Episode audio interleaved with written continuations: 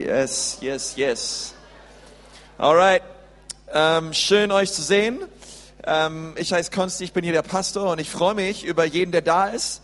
Hier im 1730 Gottesdienst und ähm, wir befinden uns momentan in einer Serie, die lautet die letzten Worte Jesu.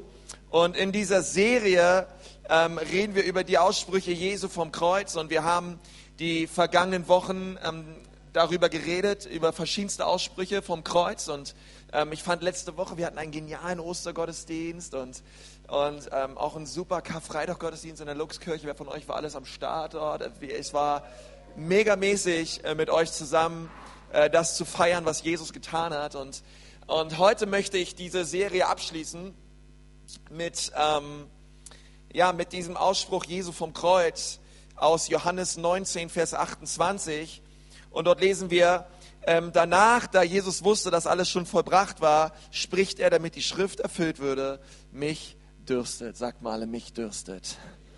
Okay, das sind so die zwei Wörter, über die wir heute reden werden. Und ähm, wir werden schnell sehen, dass die Aussprüche Jesu vom Kreuz nicht einfach nur irgendwelche Worte waren, sondern ähm, sie haben alle eine tiefere geistliche Bedeutung. Ähm, Jesus hat es einfach nicht nur gesagt, weil er jetzt Durst hatte und die Soldaten kamen und haben ihm Essig zu trinken gegeben, sondern Jesus dürstete nach viel mehr als nach natürlichem Wasser oder nach irgendetwas, was jetzt so seinen Durst physisch stillt. Und, und darüber wollen wir heute reden. Ähm, nach was dürstete Jesus, als er das gesagt hat? Und ähm, um das rauszufinden, ähm, wollen wir uns eine Stelle anschauen aus Johannes 4, denn Jesus hat diesen Satz, mich dürstet, ähm, schon einmal gesagt.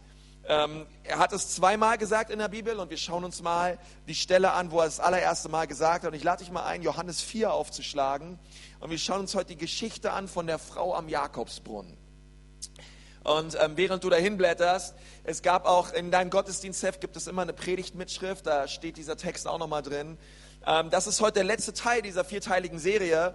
Und nächste Woche starten wir mit einer neuen Serie und die lautet Meine Kirche, Pünktchen, Pünktchen, Pünktchen. Und wir werden darüber reden, was die Vision unserer Kirche ist, vier Wochen lang. Und, ähm, und ich verrate euch schon mal die Themen. Es, wird, es sind vier Wochen. Wir reden darüber, dass unsere Kirche Jesus von Herzen liebt. Und dass wir Menschen lieben, dass wir unser Äußerstes geben wollen für sein Höchstes. Und das vierte ist, wir wollen eine göttliche Haltung haben. Wir wollen eine Haltung haben, die einen Unterschied macht in den Leben von Menschen. Und ich lade euch ein, dabei zu sein, Leute einzuladen. Ähm, es wird richtig gut werden. Und ich freue mich schon darauf. Und jetzt lass uns mal Johannes 4 anschauen, ähm, ab Vers 1 bis Vers 30. Wenn du dabei bist, sag mal, ich bin dabei. Alright. Johannes 4, Vers 1. Die Pharisäer hörten, dass Jesus mehr Menschen zu Jüngern machte und taufte als Johannes. Allerdings war es nicht Jesus selbst, der taufte, sondern seine Jünger. Als Jesus erfuhr, dass den Pharisäern berichtet wurde, wie groß der Zulauf zu ihm war, verließ er Judäa und ging wieder nach Galiläa. Dabei musste er durch Samarien reisen. Sein Weg führte ihn durch Sychar, eine samaritanische Ortschaft, in deren Nähe das Feld lag, das Jakob einst seinem Sohn Josef gegeben hatte und wo sich auch der Jakobsbrunnen befand. Es war um die Mittagszeit, sagt mal Mittagszeit. Mittagszeit. Es war um die Mittagszeit, müde von der Reise, hatte sich Jesus an den Brunnen gesetzt. Seine Jünger waren in den Ort gegangen, um etwas zu essen zu kaufen. Da kam eine samaritanische Frau zum Brunnen, um Wasser zu holen. Jesus bat sie, gib mir zu trinken. Eine andere Übersetzung sagt, mich dürstet. Gib mir zu trinken. Überrascht fragte die Frau, wie kannst du mich um etwas zu trinken bitten? Du bist doch ein Jude und ich bin eine Samaritanerin. Jesus antwortete, wenn du wüsstest, worin die Gabe Gottes besteht und wer es ist, der zu dir sagt, gib mir zu trinken, dann hättest du ihn gebeten und er hätte dir Quellwasser gegeben, lebendiges Wasser. Herr, wandte die Frau ein, du hast doch nichts, womit du das Wasser schöpfen kannst. Und der Brunnen ist tief. Woher willst du dieses lebendige Wasser holen? Bist du etwa mehr als unser Stammvater Jakob, der uns diesen Brunnen gegeben und selbst von seinem Wasser getrunken hat, er und seine Söhne und seine Herden? Jesus gab ihr zur Antwort, jeder, der von diesem Wasser trinkt, der wird wieder Durst bekommen. Wer aber von dem Wasser trinkt, das ich ihm geben werde, wird niemals mehr durstig sein. Sag mal, niemals. niemals mehr durstig sein. Ähm, und das finde ich stark, dass Jesus das so sagt. Und das Wasser, das ich ihm gebe, es wird ihm zu einer Quelle werden, die unaufhörlich fließt bis ins ewige Leben. Herr, bitte gib mir von diesem Wasser, sagte die Frau, dann werde ich nie mehr Durst haben und ich muss nicht mehr herkommen, um Wasser zu holen. Ja, also sie, sie, dachte einfach nur sehr praktisch. Ja. Ähm, aber Jesus hat dazu was zu sagen. Er sagt, okay, geh und ruf deinen Mann, entgegnete Jesus, komm mit ihm hierher. Ich habe keinen Mann, sagte die Frau. Das stimmt, erwiderte Jesus, du hast keinen Mann. Fünf Männer aber hast du gehabt und der, der, mit dem du jetzt zusammen bist, der ist nicht dein Mann. Da hast du die Wahrheit gesagt. Herr, ich sehe, dass du ein Prophet bist, sagte die Frau. Unsere Vorfahren haben Gott auf diesem Berg hier angebetet. Ihr Juden dagegen sagt, der richtige Gott, Ort, um Gott anzubeten, sei in Jerusalem. Jesus erwiderte, glaube mir, Frau, es kommt eine Zeit, wo ihr den Vater weder auf diesem Berg noch in Jerusalem anbeten werdet. Ihr Samaritaner betet an, ohne zu wissen, was ihr anbetet. Aber wir wissen, was wir anbeten, denn die Rettung oder das Heil der Welt kommt von den Juden. Aber die Zeit kommt, ja, sie ist schon da, wo Menschen Gott als den Vater anbeten werden, Menschen, die vom Geist erfüllt sind und die Wahrheit erkannt haben. Das sind die wahren Anbeter. So möchte der Vater die haben, die ihn anbeten.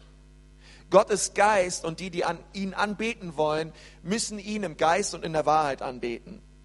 Ich weiß, dass der Messias kommen wird, entgegnete die Frau. Wenn er kommt, wird er uns all die Dinge erklären. Da sagte Jesus zu ihr, du sprichst mit ihm, ich bin es. In diesem Augenblick kamen seine Jünger zurück. Sie waren erstaunt, Jesus im Gespräch mit einer Frau anzutreffen, doch keiner wagte ihn zu fragen, was er von ihr wollte oder worüber sie geredet haben. Die Frau ließ ihren Wasserkrug stehen, ging in den Ort zurück und sagte zu den Leuten, kommt mit, ich habe einen Fremden getroffen, der mir alles auf den Kopf zugesagt hat, was ich getan habe. Ob er wohl der Messias ist? Da machten sich die Leute aus dem Ort auf den Weg zu Jesus. Direkt los. Und die Bibel sagt später weiter, dass sich ganz viele Menschen bekehrt haben durch diese Frau. Ich möchte mal mit uns beten. Herr Jesus, ich danke dir an diesem Abend für dein Wort. Ich danke dir, dass dein Wort nichts Altes, Verstaubtes, Vertrocknetes ist von gestern her, sondern ähm, Herr, dass dein Wort unsere Herzen berührt und verändern will. Und ich danke dir, Jesus, dass du diese Frau so lieb hast, Herr. Und dass du uns lieb hast an diesem Abend. Ich danke dir, Herr, dass du Herr über allem bist. Ich danke dir auch, dass du ähm, Gott bist und dass wir unser Leben dir anvertrauen dürfen. In Jesu Namen. Amen. Amen, Amen. Ähm, als ich 15 Jahre alt war, ähm, kamen meine Eltern auf die Idee, mich für ein Jahr in die USA zu schicken, mit dem geheimen innerlichen Gedanken, sollen die Amis sich um meinen Sohn kümmern. Ähm, es wird ihn, glaube ich, mal ganz gut tun, wenn er ein Jahr weg ist und ähm, mal schauen, wenn er wiederkommt, vielleicht ist er ja verändert, aber ähm, und so haben wir gemeinsam uns eine Schule über, überlegt und geguckt im Internet und so weiter, ähm, wo, wo kann ich für ein Jahr hin? In der 11. Klasse. Und ähm, wir sind fündig geworden, eine kleine Privatschule in Connecticut mit 60 Schülern ähm, von der Klasse 5 bis 12, ja, also könnt ihr euch überlegen, ähm, vier Leute waren in meiner Klasse, ich hatte und, und, und zwei Lehrer. Ja, das war richtig intensiv, Leute. Ähm, und gesagt, getan, ich habe meine Sachen gepackt und bin rüber nach Amerika geflogen und, ähm, und ich war ganz überrascht, denn äh, sie haben mich sehr warmherzig begrüßt und willkommen geheißt und, und, und, ich, und ich merkte schon gleich, die Erwartung, die sie an mich stellten, ähm, war eine sehr, sehr sehr, sehr hohe. Ähm, ihr müsst wissen, äh, diese kleine Schule, sie hatte ein, ähm, sie hatte ein Fußballteam und sie dachten sich, na ja, wenn ein Deutscher nach Amerika kommt und mit uns hier Fußball spielt, ey, der wird uns so viele Tore schießen, so viele Tore haben wir in den ganzen letzten Jahr nicht geschossen. Und so ähm, hat man beim Training schon ähm, mir öfter den Ball zugepasst und der Coach hat immer genau geguckt, okay, wie war meine Schusstechnik und wie war ich drauf und so weiter. Und ich möchte euch sagen, ich habe sie alle nicht enttäuscht. Ich war richtig gut. Richtig gut. Also ich war echt gut. Und, ähm, Damals noch war ich richtig gut. Sportlich, dynamisch und frisch. Heute bin ich nur noch und. Und, ähm, und, yeah, und, und, und, und, und so war diese Erwartung da und ich habe gut gespielt und ähm, ich musste zu meinem Erschrecken feststellen, äh, und ich konnte meinen Augen kaum glauben, dass, auch, äh, dass in dem Team auch Mädchen waren. Und ich habe gesagt, ja wie, wir spielen mit Mädchen zusammen. Ja, die Größe unserer Schule äh, lässt es nicht anders zu. Äh, wir brauchen schließlich hier ein Team und so weiter und ähm, Mädels sind auch mit dabei. Und ich musste relativ schnell feststellen, dass Mädchen und Jungs ähm, im Fußball und besonders auch danach über ganz unterschiedliche Dinge traurig sind. Also die Jungs saßen in, der, in, ihrer, in ihren Abteil und haben geflennt, weil sie das Spiel verloren haben. Die Mädels haben geflennt, weil sie gemerkt haben, dass die Chemie innerhalb des Teams nicht mehr stimmte.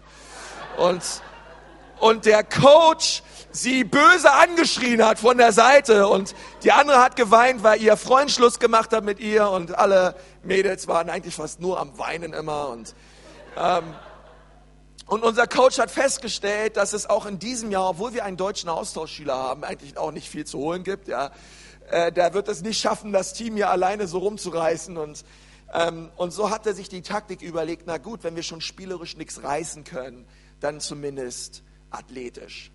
Und er hat uns da, ich weiß auch nicht, da war auf einmal, da gab so ein Schalter bei ihm, wo er nur noch agro war. Und er hat uns Linienläufe machen lassen und uns trainiert und trainiert und äh, und wollte uns fit halten. Und es gab selbst in den, in den Ferien einen strikten Ernährungsplan. Und ähm, auch wenn wir verlieren, zumindest seid ihr danach fit und ähm, könnt mitrennen und keine Ahnung. Und so ähm, äh, höre ich immer noch nachts, wenn ich im Bett liege, die Trillerpfeife des Coaches, wie er uns angeschrien hat auf seinem Amerikanisch und so weiter. Ich habe damals die Hälfte nur verstanden, preis dem Herrn, aber ähm, aber schließlich äh, äh, hat er uns fertig gemacht, physisch, aber auch seelisch. Aber wir, gut, wir waren fit. Und, ähm, und als ich diese Geschichte gelesen habe in Johannes 4, dachte ich so, Herr Jesus, es gibt so viele Leute, die haben dasselbe Bild von dir. Sie glauben, dass du ein Coach bist, der irgendwo da oben sitzt und um seinen riesig kosmischen Hals eine große Trillerpfeife trägt und ähm, sobald wir etwas falsch machen oder uns Menschen so drillen möchte, dass wir hier unten bloß alles so tun, wie er es da um will, und wenn wir es nicht tun, gibt es richtig Ärger. Und dann kommt der Blitz und dann kommt das Feuer und dann mache ich euch fertig, okay?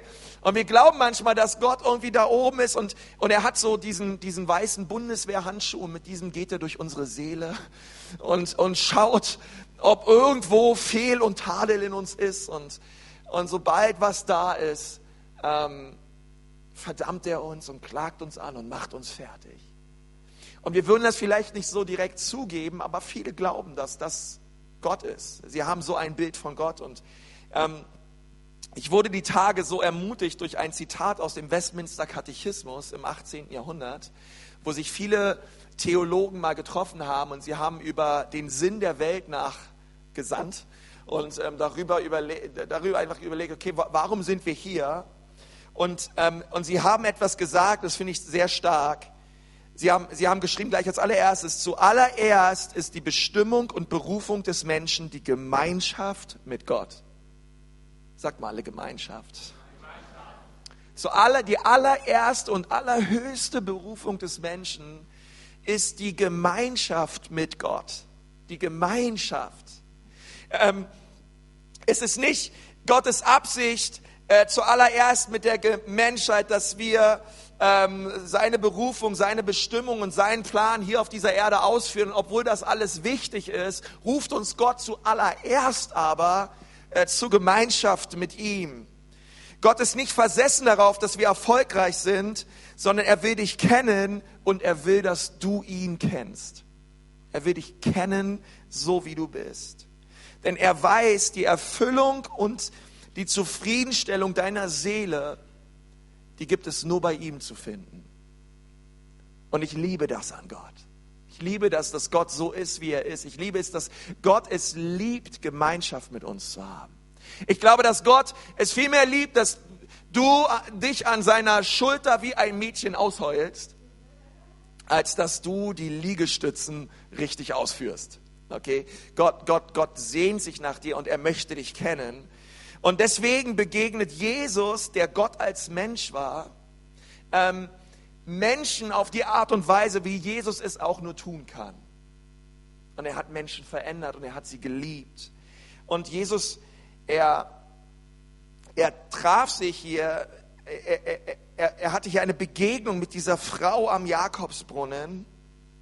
Und es lag ihm daran, dass diese Frau durch die Gemeinschaft mit ihm verändert wird. Und, und wir müssen uns dafür zurückversetzen lassen in die damalige Zeit, insbesondere in die damalige jüdische Kultur. Und wir, wir lesen hier in Johannes 4, dass Jesus durch Samaria ging. Also Jesus ging von, von Galiläa nach Judäa und die Bibel sagt, er ging durch Samarien. Und ihr müsst wissen, dass ein Jude damals nicht durch Samaria gegangen ist. Juden haben Samaria gehasst. Juden haben Samaritaner gehasst, okay? Das wäre so, als wenn die Franken sagen würden, um nach Österreich in Urlaub zu fahren, fahren wir auf keinen Fall durch Bayern, okay? Wir fahren durch Baden-Württemberg und ähm, mal kommen, was wolle.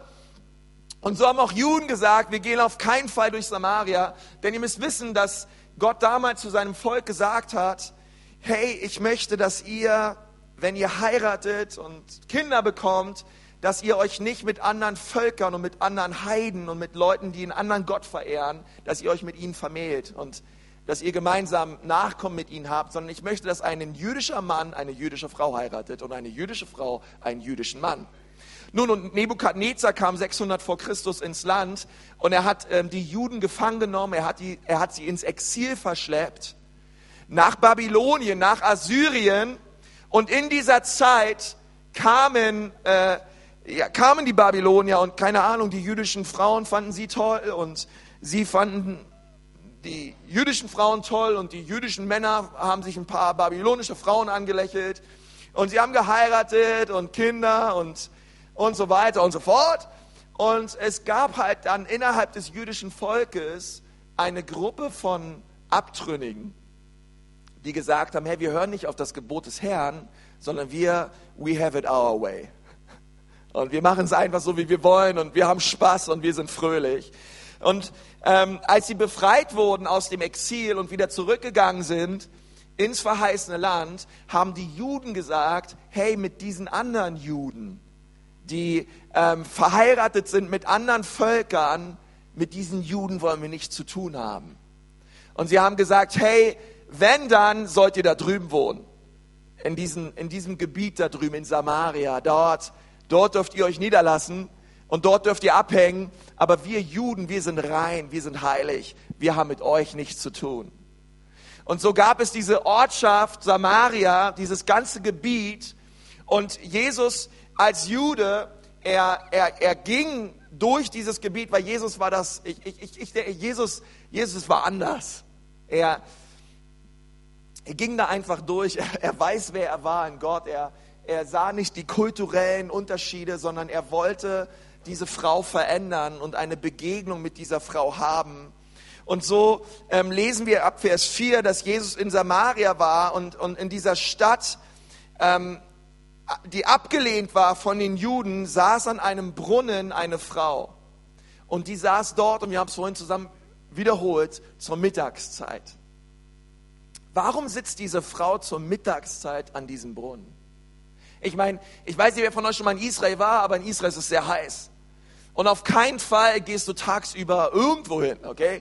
Äh, tagsüber, da äh, saß man zu Hause rum und genoss den Schatten und ähm, auf keinen Fall ist man rausgegangen, es war viel zu heiß und schon gar nicht ist man zur Mittagshitze auf einen Berg gegangen, ähm, zu einem Brunnen und hat dort Wasser geschöpft.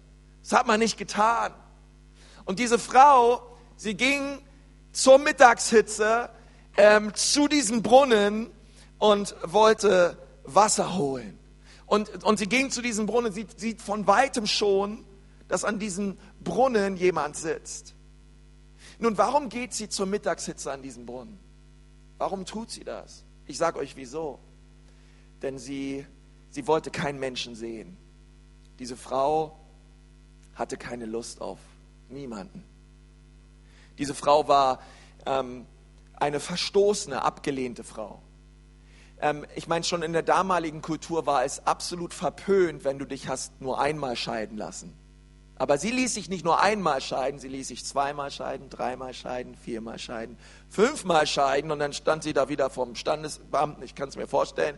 Der sagt, na klar, hier komm, Gott segne euch, habt eine schöne Ehe und er dachte sich insgeheim, ach, die kommt bestimmt bald wieder. Ja. Und ähm, fünfmal verheiratet und jetzt lebte sie mit einem Typen zusammen und dieser Typ, der war auch nicht ihr Mann. Und versteht ihr, die, die Männer in ihrem Ort dachten sich, wow, die Chica, ähm, mit der darf jeder mal, äh, hey, pff, Baby, willst du auch mal zu mir nach Hause kommen? Und die Mädels dachten sich alle, hey, was für ein Flittchen, die macht mit jedem rum. Ich meine, stell dir mal vor, in dem Ort gab es noch fünf andere Männer, mit denen waren sie mal verheiratet. Und, und sie, war, sie war beziehungsmäßig, ich glaube, es gibt keinen Charakter im Neuen Testament, der beziehungstechnisch gesehen so ein Wrack war wie diese Frau. Sie war verstoßen, abgelehnt, in der damaligen Kultur, sie war menschlicher Abfall. Und deswegen ging sie in der Mittagszeit zum Brunnen. Sie wollte keinen Menschen sehen. Und sie hat es geliebt, alleine zu sein. Sie hat, sie hat es leid gehabt, dass Leute über sie reden, über sie lästern, über sie herziehen. Und sie hat gemerkt, dass Leute immer einen ganz großen Bogen um sie gemacht haben. Und um das zu verhindern, ging sie einfach zur Mittagszeit. Aber genau in der Situation, wo sie niemanden sehen wollte, genau dann kam Jesus in ihr Leben. Und Jesus, er, er sitzt an diesem Brunnen und er, er sagt zu ihr, hey, ähm, mich dürstet. Und, und sie denkt sich so, hey, warum, warum redest du überhaupt mit mir? In Vers 9 lesen wir, überrascht fragte die Frau, wie kannst du mich um etwas zu trinken bitten? du bist doch ein Jude, ich aber eine Samaritanerin.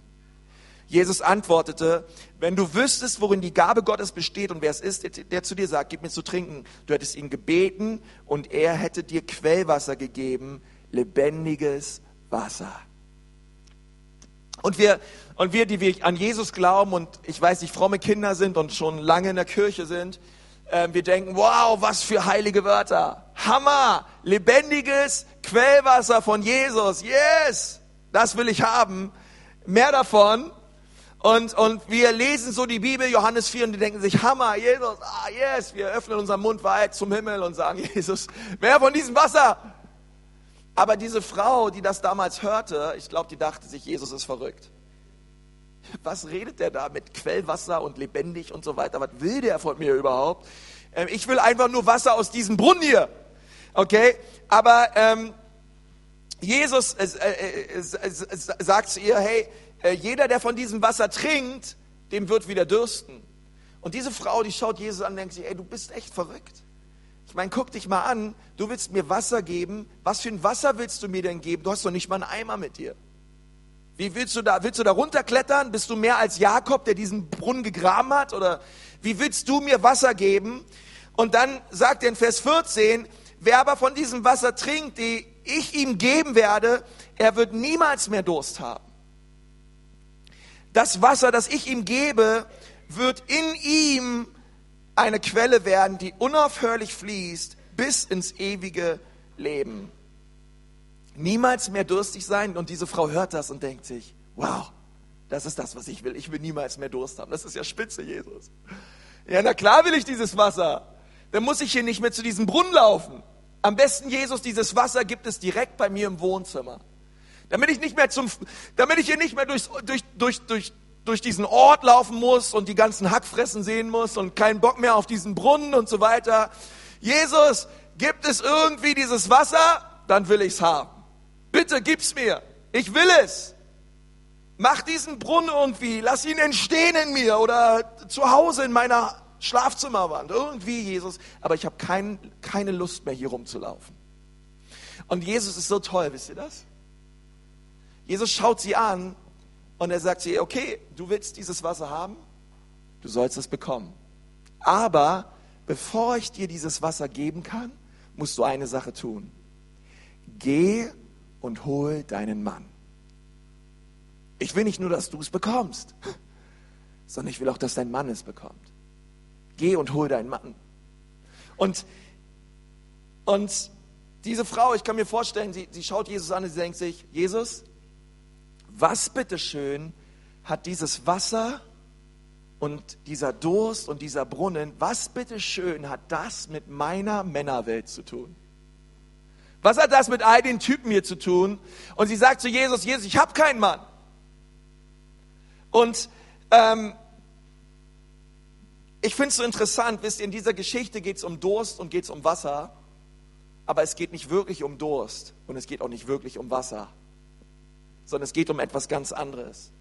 Jesus meint nicht, wer mir nachfolgt, dem wird nie wieder dürsten, in dem Sinne, als dass wir physisch nie mehr das Verlangen hätten nach Trinken. Okay? Jesus meint hier nicht, hey, wenn du mir nachfolgst, brauchst du niemals mehr Wasser trinken oder keine Coke oder was auch immer, sondern Jesus redet über geistlichen Durst. Er redet über geistliches Wasser. Er sagt, er, er, er, er sagt, hey, ich möchte deinen Durst stillen, ich möchte deinen Geist und deine Seele tränken und dir alles geben, was du brauchst. Und das finde ich so stark. Ich meine, wir haben zusammen gesungen, du bist genug für mich. Alles, was ich brauche, ist in dir. Und das ist das, was Jesus zu dieser Frau sagt. Er sagt zu ihr, hey, du brauchst keinen Durst mehr zu haben, du brauchst keinen Hunger mehr zu haben. Ich möchte deinen Durst stillen. Ich bin es, ich bin alles, was du brauchst. Ich bin deine, ich bin, ich bin, ich bin der Zufriedensteller deiner Seele und deines Geistes. Und du musst, musst nicht mehr nach rechts und nach links schauen. Warum redet Jesus mit dieser Frau über ihre Männer? Weil Männer in ihrem Leben das war, was ihren Durst stillte. Sie hatte ein Problem mit Männern. Und sie heiratete einen Mann nach dem anderen und ihre, ihre Sehnsucht nach Liebe und nach Anerkennung wurde dadurch gestillt, indem sie mit anderen Männern zusammen war. Deswegen redet Jesus mit ihr darüber. Und er sagt, hey, du brauchst nicht mehr von einem Mann zum nächsten zu rennen. Ich will deine, deine Sehnsucht nach Liebe, nach Akzeptanz, nach Annahme, ich will sie stillen. Komm zu mir. Und deswegen redet Jesus mit ihr über Männer. Und und also sagt er, hey, hol deinen Mann. Und sie sagt, hey, ich habe keinen. Und er sagt, hey, stimmt, fünf hast du gehabt. Und der sechste, mit dem du gerade einen Zahnputzbecher teilst, ist auch nicht dein Mann. Und, und Jesus redet mit ihr über ihre innerliche Suche nach Liebe, nach Annahme, nach Zufriedenstellung, nach Akzeptanz. Und sie tut etwas sehr Klassisches. Ähm, Jesus redet mit ihr genau über ihren wunden Punkt. Und was sie tut ist, ähm, sie sagt, hm, ich sehe, du bist ein Prophet ich sehe, du bist prophetisch begabt. Sie hat ja bis dahin nicht Jesus, Jesus genannt oder so. Sie wusste gar nicht, wer ihr gegenüberstand. Ähm, aber sie, sie sagt, hey, ich sehe, du bist prophetisch begabt. Und also, Jesus, sag mir mal folgendermaßen etwas. Ähm, wir glauben hier in Samaria, dass wir Gott hier anbeten sollen. Du aber bist ein Jude und ihr Juden sagt, dass man Gott in Jerusalem anbeten sollte. Was sollten wir jetzt tun? Ich meine, wo, Jesus, wo sollen wir anbeten? Ähm, wir sind hier auf diesem Berg und, und so weiter und so fort und ihr habt in Jerusalem einen Berg. Wo, wo möchte Gott dem Menschen begegnen? Und Jesus schaut sie an und sagt zu ihr, darum geht es gar nicht mehr.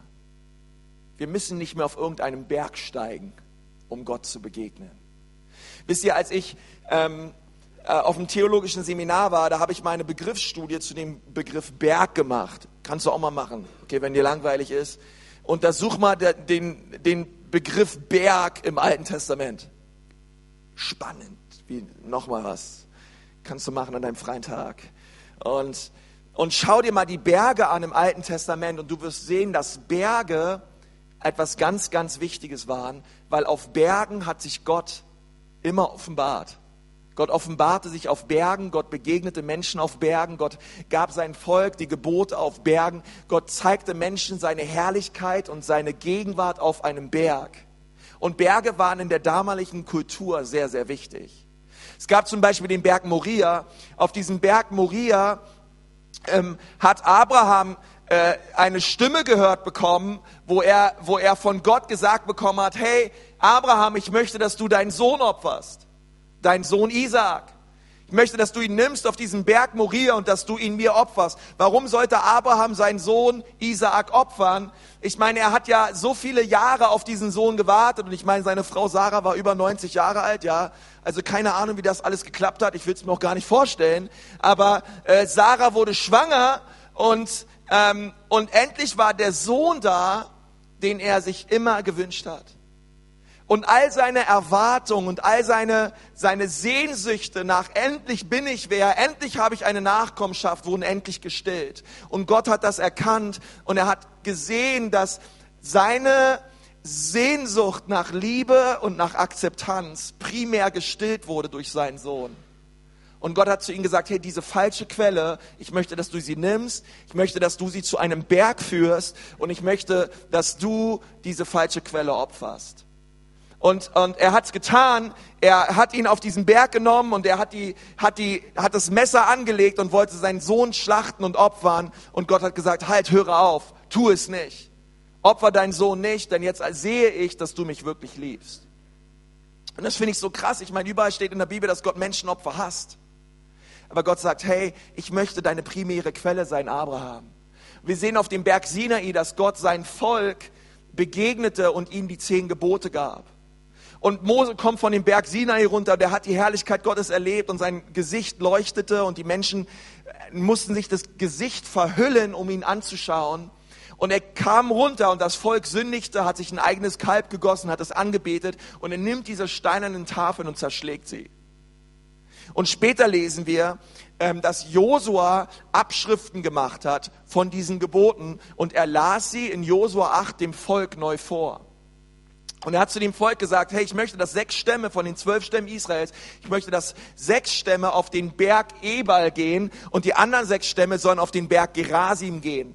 Und ich möchte, dass die einen sechs Stämme auf dem Berg Gerasim all den, all den Segen aussprechen, der ähm, darauf liegt für das Volk, wenn sie meine Gebote halten. Also sind die auf diesem Berg und sie haben den ganzen Segen ausgesprochen. Den, den Segen, den das Volk treffen wird, wenn sie in den Worten und in den Verheißungen Gottes laufen. Und die anderen sechs Stämme sind auf diesen Berg Ebal gegangen und sie haben all die Flüche ausgesprochen. Okay, und sie haben gesagt, hey, verflucht sei, wer andere Götter dient. Verflucht sei, wer sich ein Bild von Gott macht. Und all diese Dinge. Der eine Berg, der Berg Gerasim, befand sich in Samarien und der andere Berg, der Berg Ebal, befand sich in Jerusalem. Und die Samaritaner, sie haben diesen Berg Gerasim genommen und sie haben dort Gott gesucht und sie haben dort einen Tempel gebaut und der wurde 107 vor Christus von den Juden zerstört. Und seitdem beten sie dort Gott an und sagen, hey, wir müssen auf diesen Berg gehen, um Gott anzubeten und ihn zu verehren. Und jetzt steht Jesus dieser Frau gegenüber und sagt ihr, hey, du musst auf gar keinen Berg mehr gehen. Denn Gott sucht nicht Anbeter, die eine Pilgerreise machen auf irgendeinen Berg, sondern Gott sucht Anbeter, die an, am Beten in Wahrheit und in Geist. Gott sucht Menschen, die sich geistlich ausrichten und sagen, Jesus, egal wo ich bin, egal wie meine Zukunft aussieht, egal wie meine Gegenwart aussieht, egal wie meine Vergangenheit, Jesus, ich suche dich, ich brauche dich, hier und jetzt. Und die Bibel sagt, hey, dort wo du bist, so wie du bist, dort möchte Gott dir begegnen. Du musst nicht mehr irgendwo hin, sondern Gott sucht Menschen, die ihn im Geist suchen. Und da kannst du in Samarien sein, da kannst du in Jerusalem sein, egal wo du bist, Gott möchte dich dir begegnen. Und Jesus sagt, und ich bin es, ey, ich bin der Berg Zion. Ich bin dieser Berg. Und du musst nicht mehr nach Moria, du musst nicht mehr nach, nach Sinai, du musst nicht mehr nach Ebal, du musst nicht mehr nach Garasim, sondern komm zu dem Berg Zion. Der Berg Zion ist Jesus. Und wisst ihr, dieser fünfte Berg, fünf ist die Zahl der Gnade. Und diese, Zahl, und diese Gnade kam zu den Menschen und sie bedeutet, hey, hier bin ich. Ich bin für euch gestorben, nach drei Tagen bin ich auferstanden und weil ich lebe, sollt ihr auch leben. Und weil ich lebe, bin ich erlebbar. Kommt und sucht mein Angesicht. Und das begeistert mich so sehr an Jesus. Er, er redet mit dieser Frau über Gemeinschaft. Versteht ihr mit dieser Frau? Ich meine, dass Abraham und Mose und Josua, dass sie gekommen sind und Gott begegnet sind, das ist großartig. Aber doch nicht eine Frau, die fünfmal geschieden war. So eine kaputte Frau, und Jesus, du liebst sie genauso sehr wie all die anderen Helden? Und Jesus, du nimmst sie genauso an. Gott, was, wie, wie krass ist das eigentlich? Und in Lukas 3, Vers 4 lesen wir eine Stelle und mit der möchte ich gerne abschließen. Dort steht, so erfüllte sich, was im Buch des Propheten Jesaja steht, hört eine Stimme, ruft in der Wüste, bereitet dem Herrn den Weg, ebnet seine Pfade, jedes Tal soll aufgefüllt und jeder Berg und jeder Hügel soll erniedrigt werden. Krumme Wege müssen begradigt und holprige eben gemacht werden. Und die ganze Welt soll das Heil sehen, das von Gott kommt. Die ganze, die ganze, die ganze Welt. Und ich möchte dich heute Abend fragen, was stillt deinen Durst? Was ist das, wo du sagst, wow, das, das füllt mich aus, das erquickt meine Seele? Und Jesus hatte so ein Herz für diese Frau, und die Bibel sagt, dass die Jünger zurückkamen, ja, sie waren im, im Ort Essen besorgen und sie sind zurückgekommen zu diesem Brunnen. Und an diesem Brunnen sagen sie, wie, sahen sie, wie Jesus mit dieser Frau geredet hat. Und sie ähm, waren so verwundert und überrascht, denn ein, ein Jude hat nicht mit einer Frau geredet und schon gar nicht mit einer samaritanischen Frau. Und sie haben sich gewundert. Und diese Frau sieht noch mehr Männer und macht sich schnell aus dem Staub. Aber sie rennt nicht wieder nach Hause, sondern sie rennt direkt in ihre Ortschaft. Direkt runter und sie verkündigt den Menschen aus ihrem Dorf, wisst ihr was, ich habe gerade einen Menschen erlebt, der hat mir alles erzählt, was ich getan habe. Aber wisst ihr was, der hat mich nicht verdammt, der hat mich nicht angeklagt, der hat mich nicht fertig gemacht, sondern seine liebevollen Augen und seine Gnade hat mein Herz berührt. Ist er vielleicht der Messias? Kommt doch mit und erlebt ihr ihn selbst. Und das finde ich so stark. Hey, ich glaube, dass die, die Liebe Gottes keine Grenzen kennt. Eine, selbst eine Frau, die fünfmal geschieden war, ist für Jesus kein Problem. Wisst ihr, Sünde ist für Jesus kein Problem. Denn am Kreuz hat er für jede Sünde bezahlt. Was ist das Problem? Das Problem ist geheim gehaltene Sünde. Das Problem ist Sünde, die wir nicht bekennen wollen. Sünde, die wir für uns behalten. Sünden, die wir immer wieder tun und einfach nicht vor Gott bringen. Aber Jesus, er kann aus einer Frau, die fünfmal geschieden war, die gerade mit einem Typen zusammengelebt hat, was nicht richtig war und sie ein, ein absolutes Wrack war, Jesus kann sie gebrauchen, um Erweckung zu bringen in einer Stadt, die völlig gottlos war. Und das ist Gnade.